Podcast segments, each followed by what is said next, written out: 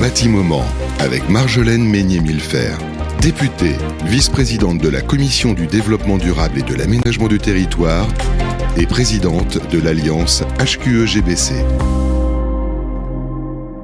Bonjour à tous, nous voici de retour sur Bâti Radio pour un bâti moment ensemble. Alors vous le savez, avec euh, cette émission, on travaille sur les sujets de la construction, de l'aménagement du territoire, mais bien sûr on évoque toujours les questions de développement durable et de protection de l'environnement. Parce que cette émission, vous le savez maintenant, c'est celle qui fait vraiment le pari que ce sont vos filières à vous qui vont nous permettre d'avancer sur, les, euh, sur toutes ces questions de transition environnementale euh, qui se posent à nous aujourd'hui. Alors sans transition, j'accueille mon invité du jour, Philippe Estingois. Bonjour. Bonjour. Alors vous êtes ingénieur et haut fonctionnaire. Alors que vous êtes aujourd'hui directeur général de l'AQCD depuis 8 ans, vous avez été auparavant pendant 11 ans directeur départemental de l'équipement puis des territoires en Saône-et-Loire et dans la Loire. Et euh, dans cette fonction, vous étiez aussi délégué départemental de l'ANRU et de l'ANA. En pratique, ça fait plus de 30 ans que vous travaillez dans la mise en œuvre des politiques publiques dans le secteur du bâtiment et de l'aménagement du territoire. Ce joli parcours. Expliquez-moi comment il a démarré. Ben, en fait, euh, dans la construction et dans l'aménagement, j'y suis un peu par hasard. Euh, quand j'étais gamin, ma volonté, c'était de construire des ponts. D'accord. Des ponts entre les rives. Donc pour lier les rives, c'était un petit peu théorique, tout ça. Et, donc j'ai fait une école qui m'a permis de le faire. Je l'ai fait. Donc j'ai construit des ponts, plusieurs ponts. Et puis le hasard, donc. Euh, On peut savoir quel pont, par curiosité? En Indre-et-Loire. Donc, euh, donc j'ai construit plusieurs ponts, dont un pont, euh, ouvrage exceptionnel, un, pont poussé, donc qui est euh, un très bel ouvrage, donc euh, qui était fait avec euh, le Cetra et dont j'étais très fier. Donc je ah, suis toujours très fier. donc je, une photo de ce pont-là, du je passe dessus. On, doit, on, doit, on doit trouver ça sur sur Google. Ah ouais, je vais aller chercher très vite après l'émission. Et après ça, donc dans, dans, dans, au sein du ministère de l'équipement, il faut faire des mobilités géographiques, des mobilités fonctionnelles. Et puis à l'occasion d'une mobilité fonctionnelle, je me suis retrouvé à la tête d'une équipe construction publique, donc un petit peu par hasard. Donc pas, pas, pas du tout du côté de Tours, donc c'était en, en Haute-Savoie. Et, et, et je ah, me suis de chez moi ça. oui, je me suis pris au jeu de la construction parce que euh, j'ai trouvé ça aussi euh, tout à fait intéressant après euh, avoir créé du lien donc entre deux rives. L'intérêt de la construction, c'était effectivement de, participer au vivre des personnes, que ce soit dans des équipements publics ou dans, de la construction d'habitations. Et, j'ai trouvé que au, regard des, des, des, enjeux principaux donc qui guidaient ma vocation entre guillemets, euh, le, service du public, donc ça répondait complètement parce qu'on était au service du public. Bon. Et puis après, j'ai fait aussi, j'ai travaillé dans le domaine de l'aménagement et puis euh, euh, j'ai participé à la création euh, du CERTU, donc un département construction publique. Donc je me suis beaucoup investi, j'ai écrit euh, des livres, j'ai fait. donc je, je, je, ne sais, je ne sais pas, je ne sais pas ne pas m'investir. Donc quand je travaille sur un sujet, c'est parfois désagréable, mais c'est passionnant. Alors justement, euh, aujourd'hui, votre engagement euh, vous amène à la QC.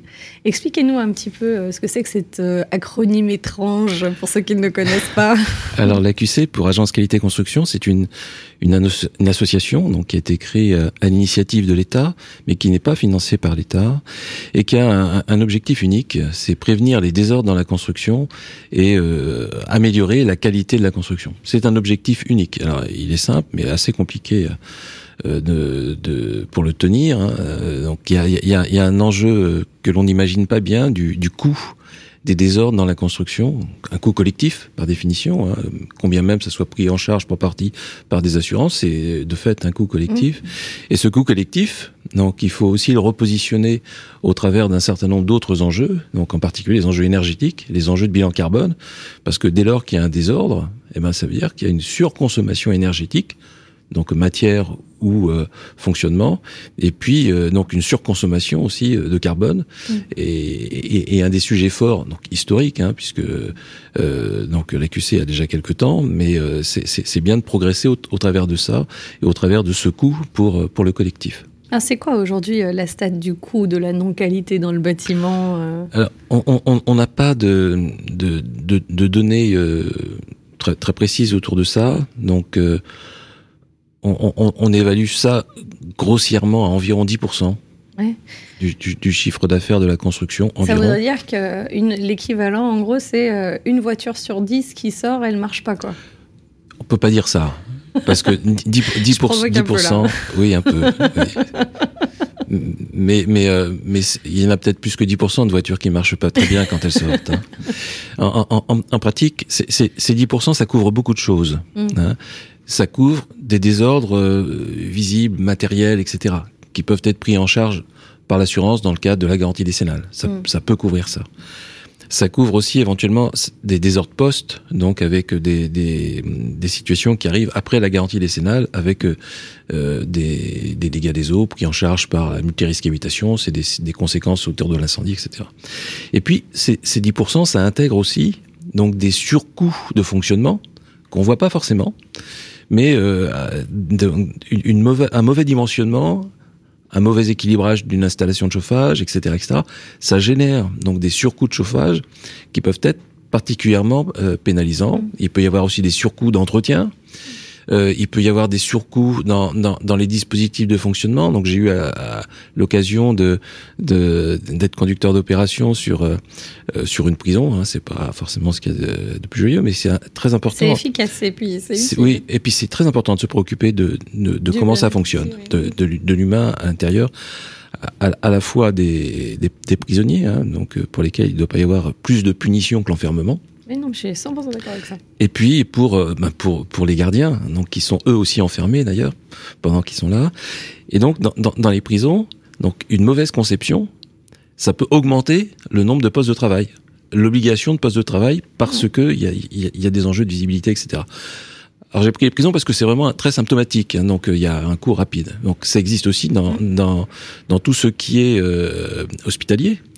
Euh, une, une, mauvaise distribution des locaux, euh, un, une mauvaise optimisation euh, d'un certain nombre d'installations, ça, ça impose donc du personnel en plus, donc des coûts en plus, ou des dysfonctionnements, hein, comme on, comme on peut en parler en, en, ce moment. Donc c'est c'est donc les, les 10% que j'évoquais tout à l'heure, ça regroupe tout ça. Alors c'est pas on peut pas dire que c'est du black ou enfin du noir ou blanc euh, black and white où on est sur un truc qui marche ou qui marche pas mais effectivement il y a des des des parties euh, de tel ou tel truc qui sont pas optimum et qui du coup créent des, des, des, modèles moins optimisés, qui fonctionnent moins bien, qui du coup vont amener des correctifs, etc. etc. Tout, tout à fait. Donc c'est vraiment un raisonnement en coût global. Et le, et le coût total, euh, on évoque des fois le chiffre de 20 milliards, c'est... Euh... De, de, désordre? Ouais. Non, non, non, non, non, non, non ça c'est... Euh J'ai plus le chiffre en tête, non, non, 20 milliards...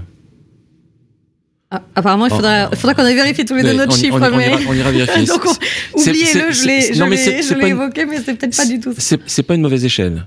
D'accord. En tout état de cause, hein, c'est pas une mauvaise échelle. Euh, mais euh, alors, il faut avoir en tête aussi donc que on, a quand même progressé par rapport à ça, avec la loi. Donc euh, la, loi Spinetta en, tout premier lieu, donc euh, euh, qui, qui, a, permis donc de réparer avant que les désordres donc ne soient trop importants. Hein, c'est ça l'enjeu le, premier, hein, c'est permettre la réparation, donc sans qu'il y ait amplification des désordres et sans qu'on recherche les responsables. Dès lors qu'il y a un désordre, donc il y a un système avec les assurances qui, qui permet de réparer. Et puis euh, aussi régulièrement, on, on, fait progresser un donc en, en, sensibilisant donc les professionnels et les, les maîtres d'ouvrage, hein, les donneurs d'ordre et les particuliers. Et puis euh, on fait aussi progresser euh, donc au travers de la législation, donc quand euh, on arrive à avoir une influence sur la législation, et on fait aussi progresser donc en, en faisant bouger un peu le système normatif donc, euh, de façon à ce que on, on, ait bien la bonne référence qui permet mmh. d'avoir le résultat qui est, qui est escompté. Et en ce moment, le système normatif bouge beaucoup. Oui, on a, on a vu ça. Euh, j'avais envie de, de, compléter en fait en disant euh, il y a les questions de, de normatif, il y a les questions de conception, mais il y a aussi les questions de, de main d'œuvre, d'application de, de, tout ça en fait. Et aujourd'hui, est-ce que euh, les tensions qu'on voit dans, dans les, problématiques de recrutement dans les entreprises, est-ce que ça joue pas un rôle? On a aujourd'hui une forme de massification de besoins en fait dans le secteur du bâtiment. On a besoin de plus en plus de monde en réalité pour répondre aux enjeux environnementaux. On n'arrive pas bien à mettre en face des besoins euh, les gens et les compétences qui, qui sont là. Est-ce que ça, du coup, c'est pas un vrai risque du développement de la non-qualité. Je pense par exemple euh, au sujet des combles à 1 euro, euh, etc., qui pour moi ne sont pas une erreur dans la conception du modèle, mais une dérive qui est liée à un marché qui s'est massifié d'un coup euh, et où en face on n'a pas pu mettre les compétences calées en fait qu'il fallait. Je sais pas, sais pas quelle est votre vision là-dessus, Philippe. alors par, ça, par rapport à ça, sans vouloir vous fâcher, je me fâche jamais, non, moi. Non, mais sans vouloir vous fâcher, moi, il, y, a, un, sujet qui est assez fondamental, c'est euh, le, la, prise en compte de la mise en œuvre lors de la production législative, hmm. ou lors de la production réglementaire, ou lors d'une production de normes, normes volontaires. On doit se préoccuper de la façon dont on le met en œuvre, et on doit aussi penser qu'il y a des gens malveillants. Et, dans le problème donc du des combles à un euro, qui est vraiment une idée positive, hein, c'est une idée donc, dans, dans, le cadre, voilà, dans le cadre de laquelle, hein. non seulement pas de reste à charge, mais pas d'avance par le ménage, c'était quelque chose de très positif. Bon, c'est pour ça que ça a si bien marché d'ailleurs. Oui, mais sauf que ça a très bien marché parce qu'il y a, il y a, il y a des, il y a aussi donc un certain nombre d'éco-délinquants donc euh, qui euh, qui sont rentrés dans, le, dispositif, qui sont rentrés en ayant donc euh, bien trouvé toutes les petites failles donc qui leur permettaient d'obtenir les aides et puis de faire un, travail de gougnafier.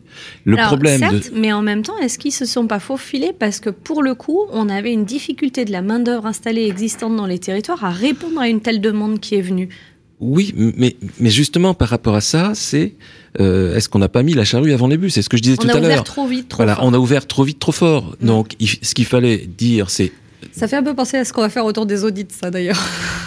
c'est ce que j'ai dit dans, dans, dans une commission euh, là-dessus. Vous n'étiez pas arrivé où j'ai fait la remarque très très exactement cette remarque-là.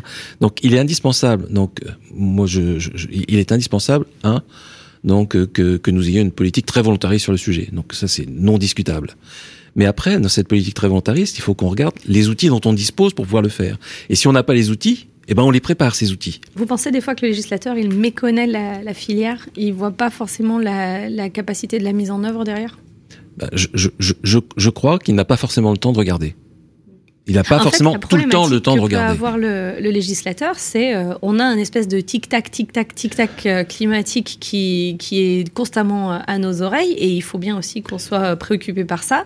Et de l'autre côté du coup, on a cette, ce, cet espace de temps entre maintenant et 2050 pour renverser la table. On parle d'augmentation de, de, volume de traitement de, des sujets qui va être absolument démentiel. On multiplie. Enfin, je veux dire, aujourd'hui, on parle du nombre de rénovations qu'on doit faire euh, chaque, euh, chaque année. Euh, en, enfin, pardon, en, 2017, on était à un niveau de 370 000 rénovations par an. C'est à peu près ça les chiffres qu'on évoquait, partiels. Aujourd'hui, on doit être à 1 million de rénovations mm. BBC par an. Comment on fait pour garder de la qualité avec une telle explosion. Et on ne peut pas demander au législateur qu'il aille moins vite parce que c'est les timings du climat, c'est pas les mm. nôtres. Comment on fait quand, je dis le législateur, je dis pas le législateur de la session actuelle. Hein. Non, non, mais c'est historique. Non, mais Donc je pense le, le, le, problème en question, le problème en question, c'est que le législateur, donc historiquement, s'est pas posé cette question-là. Il aurait dû se la poser il y a dix ans déjà. Oui, c'est vrai. Il aurait en dû fait, travailler, dès les années 70. Hein. Il aurait dû travailler euh, là-dessus. Dans les années 70, il avait pas mal travaillé. Il avait mis en place un, un, un dispositif qui s'appelait le Fonds spécial grands travaux donc euh, c'était un des premiers sujets que j'ai traité en rentrant dans le domaine de la construction. Et, et, et, il avait à sa disposition des moyens qui n'existent plus, hein, puisque on a, on a euh, quasiment dissous les moyens qui existaient dans les directions mis dans d'autres cases, sans doute, euh, parce que le problème, on ne sait pas où c'est parti, mais en l'occurrence, il n'y a plus ces moyens-là. on n'aime pas bien ça. Le, le, politique aime pas bien un dispositif qui marchait sur le mandat d'avant. On aime bien qu'il soit transformé pour le mandat d'après et, et, et par, par, rapport à ça, euh, donc ce qui est, ce qui est important, c'est qu'il faut se donner les moyens de surveiller aussi. Donc un, penser, voir comment on met en œuvre et surveiller. Et, et c'est aussi ça le rôle de l'AQC du coup. Non, l'AQC c'est pas son rôle de faire ça. Mm. C'est pas du tout son rôle. Mais hein, qui le fait du coup? Bah, c'est la, la, la, puissance publique qui doit le faire. Donc ça peut être outils? les collectivités, ça peut être l'État. Avec quels outils? Avec euh, bah, justement l'État, bah il y a plus d'outils. On n'en a plus vraiment hein, pour aller bah, contrôler, mesurer le résultat. Non, il n'y a, plus les outils au niveau de l'État, puisque ça a été... Euh, donc là, depuis le début des années 2000, c'était assez, euh, assez euh, important ce qui s'est passé. Donc la suppression de moyens, donc qui étaient là-dessus dans les services de l'État, donc ben ils sont plus là. Et donc il faudrait que ça se retrouve dans les collectivités. Sur les C2E, on a quand même de l'échantillonnage de contrôle qualité sur la Réno qui, qui, essaye hein, de justement de lutter contre les fraudes mm. qu'on a évoquées avant. Et après, il faut se donner les moyens effectivement de punir. Alors la, la DGCCRF a, a, fait un certain nombre d'actions là-dessus, c'est mm. son, son, job. On pourrait imaginer qu'elle en fasse un peu plus, mm. hein, parce que. Euh, vous direz elle aussi qu'elle a besoin de moyens. et, et, je suis d'accord. Ouais. Et je suis d'accord là-dessus. Ils ont besoin de moyens pour le faire. Donc ils ont un, un sujet très très vaste.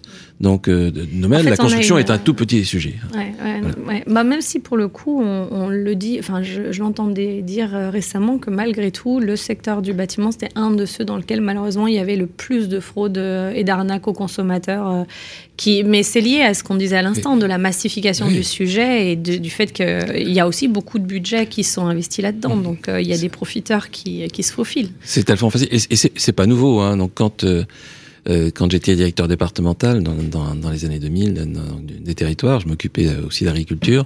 Et donc dans, dans, les, dans les foires agricoles, y a dans les foires agricoles, dans les stands de présentation de matériel pour les agriculteurs, il y avait euh, 60% de stands de placement de panneaux photovoltaïques. Bon, et on a vu ce que ça a fait par la suite. Oui, alors, alors que c'est un enjeu majeur, le développement du photovoltaïque. Oui, hein, et il y a eu et un après, mauvais démarrage. Et mauvais démarrage, et après on freine tout, on bloque tout, voilà. parce qu'on se dit ça marche pas. Voilà. Donc et, du coup, on, après, on a une relance qui est plus compliquée, etc. Alors que si on avait commencé par faire bien, ouais. Euh, peut-être qu'on n'en serait pas du tout là. Et dans le domaine de la construction, c'est pareil. Ouais, on massifie beaucoup parce que tout d'un coup, il y a la bonne idée pour tout mmh. le monde et puis après, on a du mal à resserrer les bah, vis. C'est vraiment moi Alors, ce qui m'inquiète le plus. J'ai envie de parler d'un outil que vous avez développé à la QCI que moi, que moi je trouve bien et utile en fait pour les particuliers. C'est vos fiches de réception de travaux. Est-ce que vous pouvez nous en dire un mot? Alors, Parce que ça, c'est quand même un outil hyper pragmatique pour savoir pra comment. Euh... Pragmatique et, et, et, et, qui permet de, de donner de la confiance entre entre l'artisan mm. et euh, donc le, le, bénéficiaire, le propriétaire ou le locataire, le bénéficiaire des travaux. Alors c'est indispensable de, de, de travailler là-dessus parce que au-delà des désordres apportés par les éco-délinquants dont on parlait tout à l'heure, donc ces éco-délinquants, donc euh, on ne parle que de ça dans la presse, donc les particuliers n'entendent que ça dans la presse, et pour eux, donc ils, ont, ils, ils font une assimilation. de faire ces travaux que d'avoir un accident de voiture. Exactement. Ils font une assimilation entre éco-délinquants et professionnels de la construction. Ouais. Alors qu'ils ils, ils, sont, ils, ils restent sont marginaux, marginaux, mais ils sont tellement mis en exergue que, que, que dans le grand public, Hein euh, attention à pas me faire arnaquer, etc. Je sais pas ce qu'on va me raconter. Ils n'arrivent plus à travailler dans une relation de confiance avec leur artisan de proximité, mmh. hein, qui, qui, qui, est essentiel. Et, et, et, et du coup, l'idée, c'était de, de, trouver un moyen de redonner cette confiance au travers de, de, de ce constat Hein, que le travail était bien fait et que le travail avait été fait complètement, etc. Alors la fiche de réception de travaux, c'est à la fin des travaux. Mmh. Le particulier ou le professionnel peuvent se doter des fiches de l'AQC pour regarder ensemble quels sont les points qu'on doit vérifier sur des travaux qui sont bien faits. Et ça, du coup, c'est un petit peu le constat à l'amiable de, des travaux euh, de rénovation énergétique. On fait un, enfin, c'est écrit sur la mmh. fiche. Donc, si les points qu'on constate ensemble, c'est des points qui sont constatables par le particulier, on n'a pas besoin de compétences dans le bâtiment spécifique pour mmh. les voir.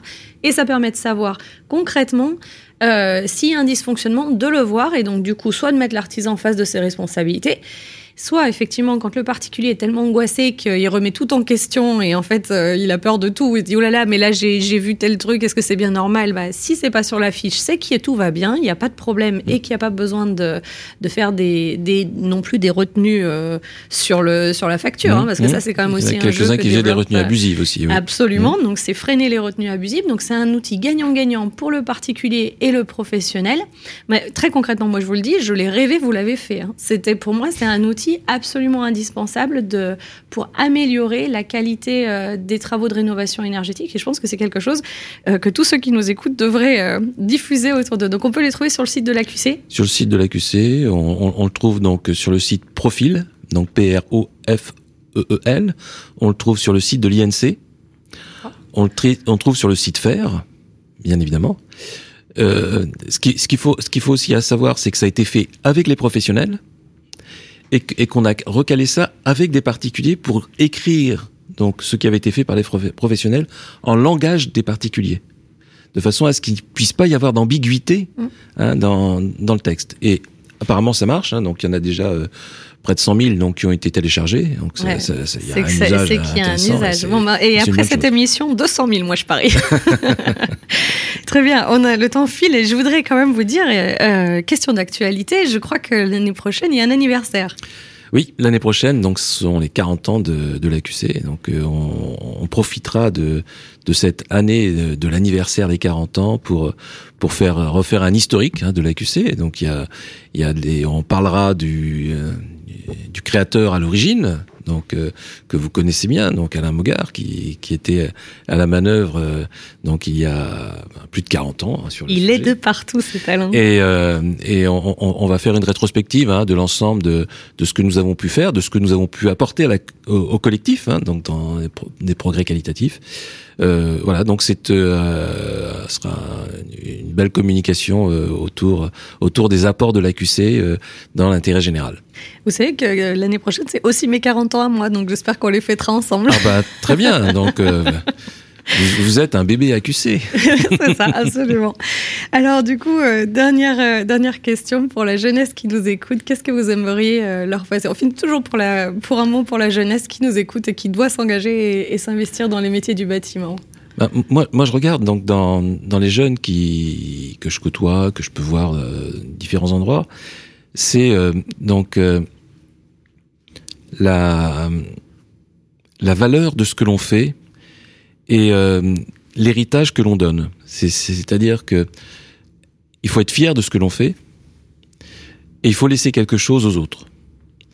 Et, et, et la construction, bah, il n'y a rien de mieux que ça. Donc, euh, un, on, on, a une vraie fierté parce que on voit ce que l'on a fait. Hein. Et dans la construction, les travaux publics, hein, dont on l'a évoqué en introduction, donc euh, le, le, pont en question, j'ai montré à toute ma famille. Hein. Donc les constructions sur lesquelles j'ai travaillé, donc je tourne régulièrement pour les montrer et je vais voir comment ça fonctionne. Il y, a vraiment une, fierté et, puis une appropriation des objets que, que, que l'on a mis à, à, à, la disposition des autres. Et, et ça, il n'y a pas beaucoup de, de, métiers où on a ça. Donc euh, il faut vraiment aller là-dedans pour, pour être fier et pour se dire quand on se retourne et qu'on a des cheveux blancs, on, on regarde derrière ce qu'on a fait et on voit des choses. Mmh. Et on voit des choses qui sont utiles aux autres. Et ça, c'est fondamental. Et puis en plus de ça, donc de façon très très pragmatique, donc euh, on a évoqué tout à l'heure euh, donc les métiers dans la construction. Euh, bah, il y, a, y a du boulot aujourd'hui. En 2030, il y en aura. En 2040, il y en aura. En 2050, il y en aura. Toujours beaucoup. Et puis, euh, et puis c'est un vieux métier, disent certains, mais c'est un, ah, c'est un métier d'avenir aussi, donc avec certitude, qui restera, hein, qui sera pas exactement le même, mais qui restera et, et, et, et, qui permettra effectivement à de nombreuses générations d'être fiers de ce qu'ils apportent aux autres. Un pont à nouveau entre le passé et l'avenir. Exactement. Merci euh, Philippe Istingois, le bâtisseur de pont. Je garderai ça euh, en mémoire.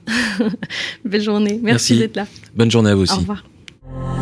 Un bâtiment avec Marjolaine Meignet-Millefer, députée, vice-présidente de la Commission du développement durable et de l'aménagement du territoire et présidente de l'Alliance HQE-GBC.